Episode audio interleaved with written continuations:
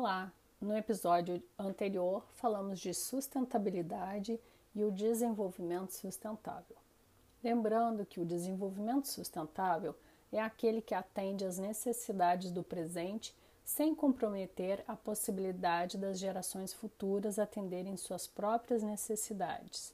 Traduzindo, não podemos matar a galinha dos ovos de ouro. Você lembra dessa história? Então, é isso. Nós podemos usufruir da natureza, mas sem esgotar os seus recursos, para não prejudicar nossos filhos, netos e bisnetos. Por isso, falar de desenvolvimento sustentável não é só falar de meio ambiente, é falar também de economia e da sociedade em geral. Vamos deixar claro aqui que quando falamos de desenvolvimento sustentável, estamos falando de áreas distintas que se ligam e então Estamos falando de equilíbrio. Por exemplo, as pessoas precisam cuidar da natureza, mas também precisam se alimentar. E esse assunto envolve o meio ambiente, o social e a questão econômica, que são os três pilares do desenvolvimento sustentável. Agora pense comigo: eu quero manter o meio ambiente bem cuidado e preservado. Não quero colocar animais e plantas em situação de extinção. Porém, eu preciso de recursos naturais para me alimentar.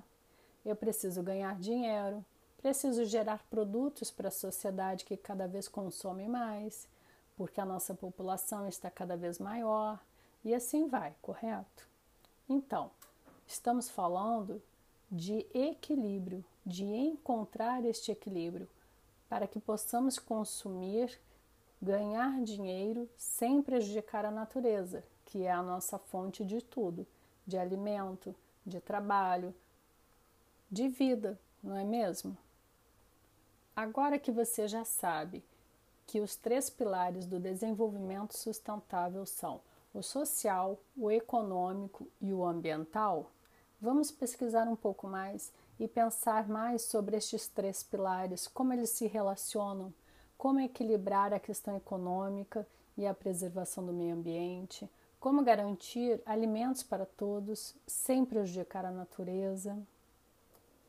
Então, agora mistura tudo e até o próximo.